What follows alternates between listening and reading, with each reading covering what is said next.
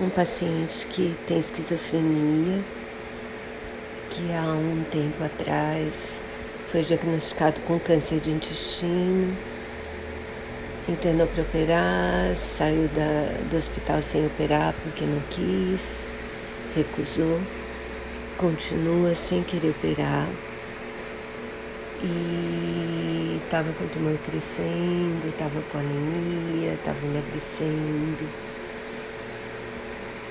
E mirando os pacientes que pode ser que eu nunca mais veja, né? Já faz um tempo que eu vi, mas não vou esquecer. Especialmente porque a minha mãe tinha esquizofrenia também. Também uma vez internou por causa de um pé quebrado também de indicação cirúrgica e também saiu. Depois de dias e dias esperando a cirurgia, recusou. E graças a Deus era só um pé e ela se recuperou bem, mas que difícil. Esse paciente perdeu a chance de cura por causa da.